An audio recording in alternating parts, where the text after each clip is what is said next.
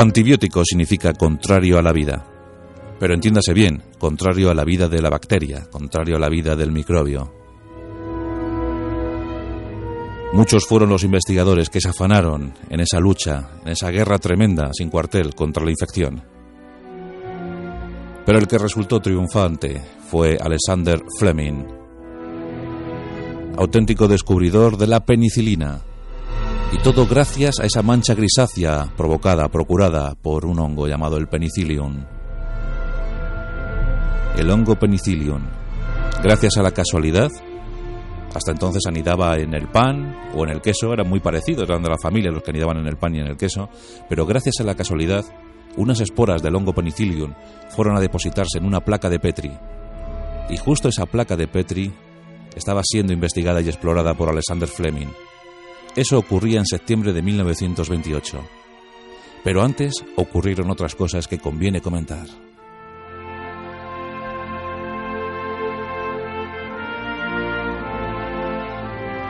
La historia de la ciencia es la historia de la casualidad. Eso sí, una casualidad que aparece mientras que el investigador, mientras el científico está trabajando. Y trabajando duro, muy duro. Casi siempre sin medios, sin recursos posibles. Alexander Fleming no fue la excepción. Alexander Fleming tiene una historia apasionada y apasionante. Una de esas vidas que nos reconcilian con la humanidad. Un trabajo entregado a esa humanidad. Porque debéis saber que la penicilina no se registró bajo ninguna patente. Alexander Fleming, que se pudo haber forrado con, con el descubrimiento de la penicilina, no quiso que fuera de uso exclusivo de unos pocos. Quiso que la penicilina se extendiera por todo el mundo. Y gracias a eso, millones de vidas se pudieron salvar, empezando por la propia Segunda Guerra Mundial. Hasta entonces, los soldados morían víctimas de la septicemia, morían víctimas de la infección procurada por esas heridas de bala. Desde la penicilina, sus esperanzas fueron mayores. Alexander Fleming, nacido en Lons Hill, una aldea escocesa, una aldea dedicada a la agricultura, una aldea donde sus gentes tenían eh, poco horizonte que ver, tan solo su trabajo en el campo, su trabajo por la subsistencia. Y en el seno de una familia humilde y agrícola nace Alexander Fleming. Fue el 6 de agosto de 1881. En principio, sus padres no habían diseñado para él otra vida sino la de agricultor, dedicado al campo, a las tareas agrícolas, al cuidado de la granja. Allí esperaban ver a su hijo crecer. Allí esperaban ver a su hijo madurar, vivir, sin más, sin pedirle otra cosa a la vida. Pero Alexander Fleming estaba destinado a otras, a otras aventuras. Pronto mostró inquietud por la cultura, por la medicina, por todo lo que supusiera el saber, el conocimiento. Y aquí vamos a contar una historia que no deja de ser eh, curiosa y además pues muy, muy enriquecedora. Vamos a, vamos a hablar de la conexión entre la familia Fleming y la familia Churchill. Esto bien pudiera ser una leyenda, porque repito, no está confirmada la historia, pero la vamos a contar porque llama mucho la atención. Dice esa, dice esa narración que finalizando el, el siglo XIX llegaron, llegaron unos grandes señores de, de Inglaterra a pasar una temporada en Escocia. Y muy cerca de Lons Hill se establecieron para pasar un, un verano. Estamos hablando de, de, un gran noble llamado Downford Churchill. Tenía un hijo llamado Winston. Winston salió al campo a pasear y tuvo la mala suerte de caer en una ciénaga, en una zona de arenas movedizas, de una zona pantanosa. Y allí desesperado pedía ayuda. Su fin se acercaba, era lento y progresivo. El joven lo estaba pasando realmente mal. Y aquí cuenta la historia que el padre de Alexander se encontraba trabajando en el campo cuando escuchó los gritos del joven. Rápidamente se acercó al pantano, se metió en él hasta que la zona le cubrió la cintura y extrajo al joven de la ciénaga, salvándole la vida, claro. El hecho, pues en principio no, no, iba a tener mayor importancia, sino la de haber salvado la vida de, un joven, de un joven británico que por allí andaba pasando sus vacaciones. Pero Winston contó todo a su padre. Y al poco un carruaje suntuoso se plantó ante la granja de la familia Fleming. Lord Danford bajó del carruaje, se dirigió al padre de Alexander y le dijo, Usted ha salvado la vida de mi hijo. ¿Cómo se lo puedo pagar? ¿Cómo se lo puedo premiar? En ese momento el señor Fleming dijo, Usted no me tiene que pagar nada. Fue mi deber. Lo hice con mucho gusto. No tiene que darme nada a cambio. Lord Danford, agradecido ante todo, dijo, Quiero que ese niño que estoy viendo en el umbral de la puerta tenga la misma educación, reciba la misma instrucción que mi pequeño Winston. El señor Fleming en ese momento pues no dio mayor importancia y lo dejó estar. Pero al cabo de, de los años, la familia Fleming recibió una dote económica. Y esa dote económica permitió que Alexander pudiera ir a la universidad a estudiar medicina, que era su deseo. Qué curioso, pero años más tarde, Winston Churchill, ya como primer ministro del Reino Unido, contrajo una neumonía. Y en ese momento dicen que la penicilina, descubierta por Alexander Fleming, salvó de nuevo la vida de Winston Churchill. Por tanto, el padre salvó a Winston cuando era joven y el hijo lo volvió a salvar años más tarde. Dicen que el que siembra recoge. Es una historia no confirmada, pero que circuló con mucha intensidad por el Reino Unido. Es la conexión entre la familia Fleming y la familia Churchill, dos familias muy notables de aquel Reino Unido. Bien, pues eh, tengamos en cuenta que la familia Fleming ya tiene dinero para dar estudios a su chavalín. Hasta que llegó ese dinero, Alexander había trabajado en el campo y también había trabajado como oficinista, había trabajado en una, en una oficina. Pero con ese dinero, con ese recurso económico, que bien pudiera ser de, Lord Danford eh, Churchill o de una herencia recibida de algún familiar, Alexander marcha a la universidad y se va a Londres. Y allí, en el año 1906, cuando tenía 25 años, se doctora. Ya es doctor en medicina y se especializa en bacteriología. Su gran pasión, su gran amor fue la docencia, enseñar todo lo que se sabía sobre bacteriología, que no era mucho, por cierto. Hasta mediados del siglo XIX no se hablaba de infección, no se sabía muy bien qué era la infección, cómo combatir la infección. Fijaos que la palabra eh, malaria viene de, mal aire, pensando que, la malaria era provocada por el, aire pútrido de los pantanos. También se decía que cuando alguien tenía una infección era seguramente por algún mal de ojo, por algún, alguna hechicería, alguna brujería. No se sabía muy bien cómo contrarrestar. Había algunos remedios naturales, pero eran insuficientes, claramente insuficientes. En la Edad Media sí que los, los, médicos, los doctores de entonces habían detectado que poner una mascarilla para los tratamientos de la peste era útil. También recomendaban quemar los cuerpos de los dañados por ese mal. El sentir popular hizo eh, incluso generar medicinas propias para cada lugar. En la sarquía malagueña, por ejemplo, se hablaba del pan de embarazada, el mendrugo de embarazada. Se colocaba un pan en una habitación oscura, se dejaba que enmoheciera y cuando el moho lo había cubierto completamente, se le suministraba la parturienta para que de esa manera evitara las fiebres posparto. Ya de alguna manera se estaba entrando en contacto con el mundo de los hongos. A finales del 19, ya muy decididos todos por los estudios del doctor Pasteur, a finales del 19 se rozó de alguna manera, el doctor Clemens rozó de alguna manera el hallazgo, el descubrimiento de la penicilina. En 1896 publicaba un trabajo, eh, un trabajo basado en su tesis sobre la guerra entre los hongos y las bacterias. Se rozó el descubrimiento, pero nadie se percató de ello. De hecho, ni siquiera Fleming tuvo conocimiento de este estudio.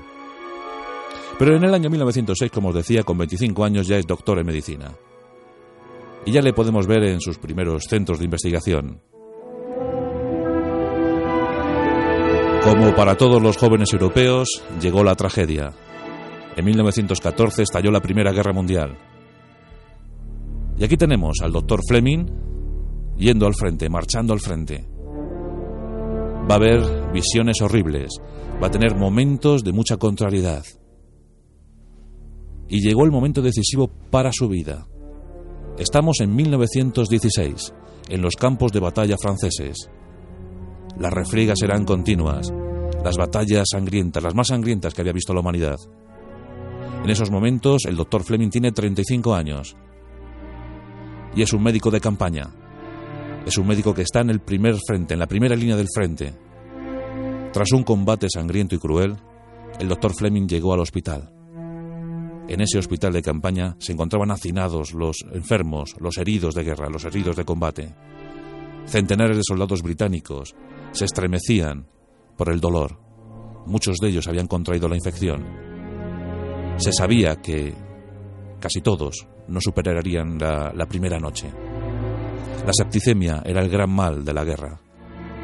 Muchos morían sí por las balas o las bombas, pero casi todos caían por la septicemia. Tras una visión dantesca, cuando la sala estaba cubierta por la sangre y por los cadáveres, el doctor Fleming se hizo un juramento a sí mismo. Dedicaré mi vida a luchar contra la infección. A partir de ahora no habrá otra meta para mí, sino la de luchar contra las bacterias. Comenzaba la gran historia del doctor Alexander Fleming. Tenía 35 años y ya había decidido cuál iba a ser su futuro. Una vez eh, finalizado el conflicto, regresa a su querida Inglaterra y allí en Londres, en el eterno Medical School St. Mary Hospital, se afana en la investigación. Dicen que era muy descabalado, dicen que, bueno, que era descuidado al máximo, que todo lo tenía perfectamente desordenado. Era un hombre apuesto, con unos inmensos ojos azules, siempre vivaces, siempre dispuesto al descubrimiento, siempre dispuesto al análisis. En eso destacaba sobremanera. Y siempre entregado al estudio, a la investigación contra la infección. Las bacterias eran sus grandes enemigas. Había que combatirlas. Le podemos ver en su laboratorio, en su pequeño reducido laboratorio, investigando, analizando esas placas de Petri. Todas esas bacterias generaban unas manchas inmensas, unas manchas amarillas, eh, ahí se planteaban las colonias de bacterias, y bueno, sobre una masa gelatinosa que quedaba instalada en las placas de Petri, pues se instalaban esas bacterias para ver cómo, cómo evolucionaban, a ver cómo crecían. Cuenta la historia de la medicina que en el año 1921 Alexander Fleming llegó muy congestionado al laboratorio. Sí, había contraído una gripe espantosa. Estaba fatal. Pero bueno, aún así decidió acudir a trabajar. Llegó, os podéis imaginar la escena, un científico, pues bueno, con ropas mal puestas, mal vestido, mal peinado, estornudando, sonándose, claro, los moquillos. De esa manera entró en el laboratorio que se quedó mirando una placa de Petri. Se la quedó mirando y de repente pensó algo. Extrajo mucosidad de su nariz y esa mucosidad la depositó en una placa de Petri. Ahí estaban esperando los estafilococos. Y comprobó cómo esa mucosidad creaba una barrera protectora. Eso hizo encender la bombilla. Empezó a sacar más mucosidad y empezó a llenar más placas de Petri. Os podéis imaginar la escena, ¿no? Luego, cuando se le acabó la mucosidad, sacó saliva. Su propia saliva empezó a repartirla por otras placas de Petri y notó que los efectos eran los mismos y una vez agotada la saliva, las lágrimas generadas por la congestión también fueron utilizadas para ver que los efectos seguían siendo los mismos. Había descubierto las lisocimas. Había descubierto las protecciones naturales del cuerpo contra la infección. Todo un hallazgo. El doctor Alexander Fleming estaba feliz. Pronto dio a conocer su descubrimiento y otros científicos se emplearon a fondo para concentrar, para purificar las lisocimas, para poder crearlas en forma masiva, en forma y manera masiva.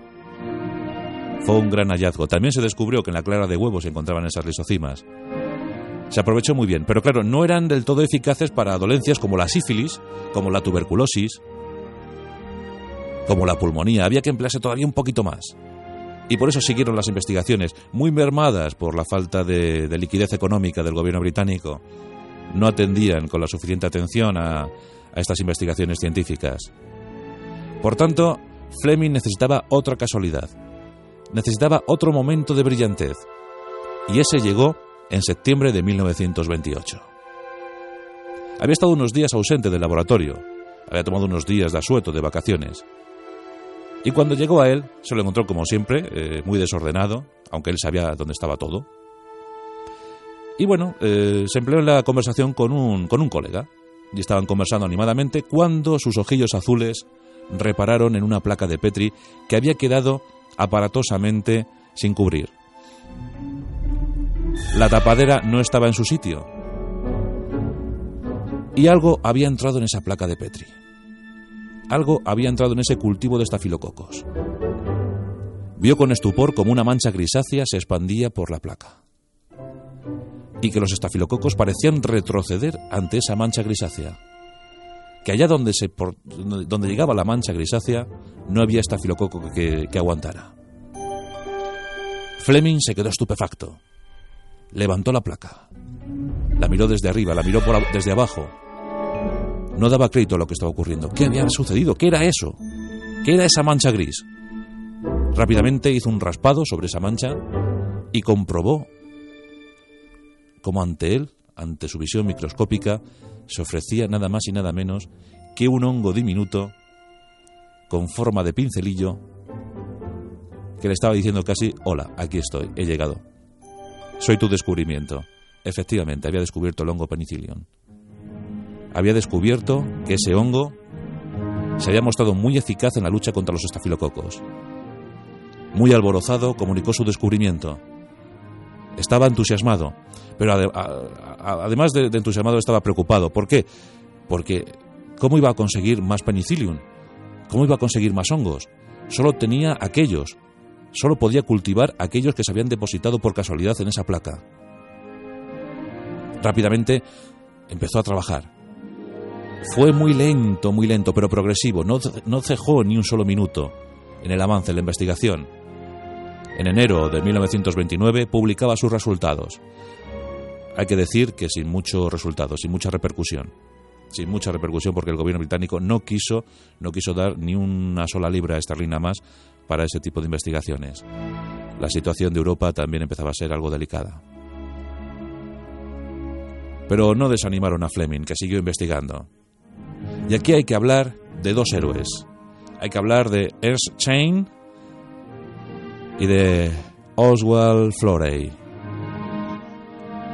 Lo cierto es que estos dos científicos fueron decisivos para la investigación de Fleming. Tanto Florey como Chain, Chain de origen alemán, Florey de origen australiano, contribuyeron. Además, eh, los aparatos que ellos disponían en su Universidad de Oxford fueron fundamentales para la concentración y la purificación del penicillium. Fleming había descubierto, pero no tenía los suficientes recursos. En cambio, Flore y Chain sí que estaban dispuestos a ayudar, creían, confiaban en los descubrimientos de Fleming. Aquella alianza de los tres genios fue muy fructífera, pero algo terrible había ocurrido. La guerra mundial. Habían pasado ya 11 años desde el descubrimiento de la penicilina la guerra mundial estalló con toda virulencia en los territorios europeos. Los científicos británicos miraban temerosos cómo el poder alemán avanzaba inexorablemente. La penicilina estaba a punto de aparecer, la experimentación estaba a punto de realizarse, pero en 1940 Inglaterra estaba más sola que nunca. Por tanto, muchos científicos de la comunidad intentaron emigrar hacia los Estados Unidos, donde, bajo su abrigo, intentarían resolver esos problemas que tanto les acuciaban. Aquí tenemos otra de las historias hermosas en la vida de Alexander Fleming. Antes de partir, antes de tomar el barco que le condujera a Estados Unidos, solo tenía esas muestras de penicilio, las originales, había trabajado con las originales desde el año 1928. Solo tenía esos cultivos. Claro, arriesgarse a un viaje tan largo hacia los Estados Unidos podría ser el fin para el penicillium ¿Y cómo conseguir nuevas muestras? Bueno, pues aquí tenemos al arriesgado Fleming cogiendo sus muestras de hongo penicillium, sus muestras de penicilina, e impregnando todo su equipaje, todo su vestuario de esos hongos. Y con eso se lanzó a la aventura. Imaginad la situación, toda la ropa la maleta, los trajes, todo impregnado de penicillium. Y así hizo el viaje a los Estados Unidos. Comprobó con alegría cuando llegó a los Estados Unidos que los penicillium seguían más vivos que nunca. Estaban en perfecto estado y la investigación pudo seguir. En 1941, Chain, Flory y Fleming ya tenían todo a punto. Comenzaron la experimentación con animales. Ahí entró la penicilina con resultados asombrosos. A finales de año ya en seres humanos, con idénticos resultados. Y en poco tiempo la penicilina se utilizó de forma masiva en todos los frentes de combate, en todas las partes del mundo. Fue un hecho prodigioso. La infección comenzó a retroceder. Millones de vidas se pudieron salvar. En 1944, Alexander Fleming era nombrado Sir del Reino Unido. En 1945, los tres investigadores, porque los tres lo merecían a partes iguales, Florey, Chain y Fleming, recibían el Premio Nobel de Fisiología y Medicina. Todo un orgullo para la humanidad. Os preguntaréis cómo fue la utilización de la penicilina en España, pues también muy curiosa. La primera vez que se utilizó penicilina en España fue en el año 1944, el 10 de marzo. El 10 de marzo de ese año se utilizó una dosis de penicilina con un ingeniero, un ingeniero de minas, que sufría una infección fortísima. Se le aplicó una dosis de penicilina cuando tenía 39 grados de temperatura. Al día siguiente ya solo tenía 37, se le aplicó la segunda y mejoró notablemente también se utilizó en una niña. Fue en Madrid y en La Coruña donde se utilizó por primera vez la penicilina en nuestro país. Ocurre que los primeros años de la penicilina pues fueron unos años costosísimos para su reparto, para su distribución, y en España la penicilina no llegaba. Los extraperlistas se pusieron las botas vendiendo penicilina. En los años 40, una dosis de penicilina llegó a alcanzar las 30 pesetas, y eso era una fortuna para los años 40, 30 pesetas. La gente tenía que hipotecar casi su vida para conseguir dosis de penicilina, vender propiedades. Corre una leyenda, eh, dice que en un famoso bar de cócteles en Madrid, el bar Chicote, se podía conseguir penicilina de extraperlo, de contrabando, y que eran muchos pilotos de aviación los que traían esa penicilina. Fue tremendo en la década de los 40 conseguir penicilina en nuestro país. Ya por fin en el año 52 se pudo producir penicilina en nuestro país. Ya bajó el, dinero, bajó el precio de la dosis. De 30 pesetas bajó a 18, es curioso. Y dos años más tarde ya costaba 13 pesetas. La penicilina trajo un gran avance para la humanidad. El siglo XX, el siglo de las vacunas, el siglo de los analgésicos, el siglo de la quimioterapia, el siglo de la penicilina.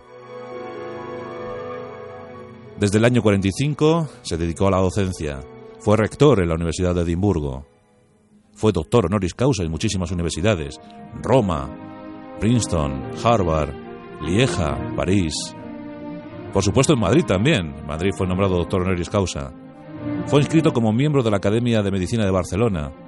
Viajó a España. Le podemos ver en una foto donde aparece con su cabello desmelenado, descuidado, sus vestidos eh, no precisamente a la moda, y sus inmensos ojos azules, el doctor Alexander Fleming.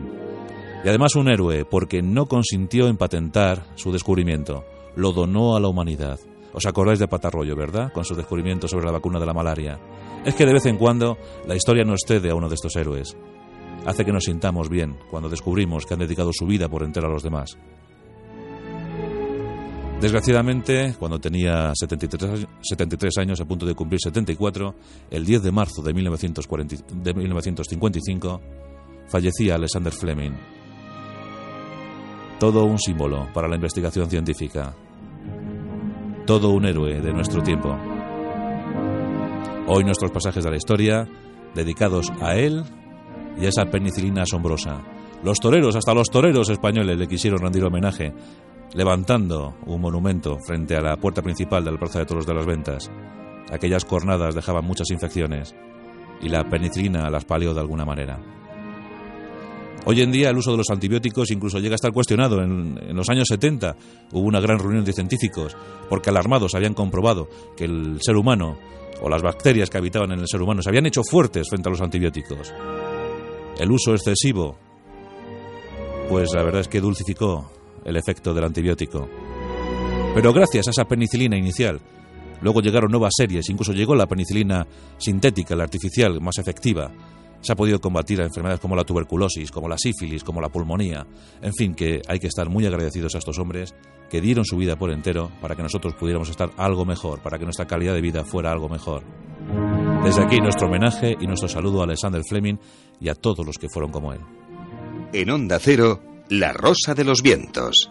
Juan Antonio Cebrián.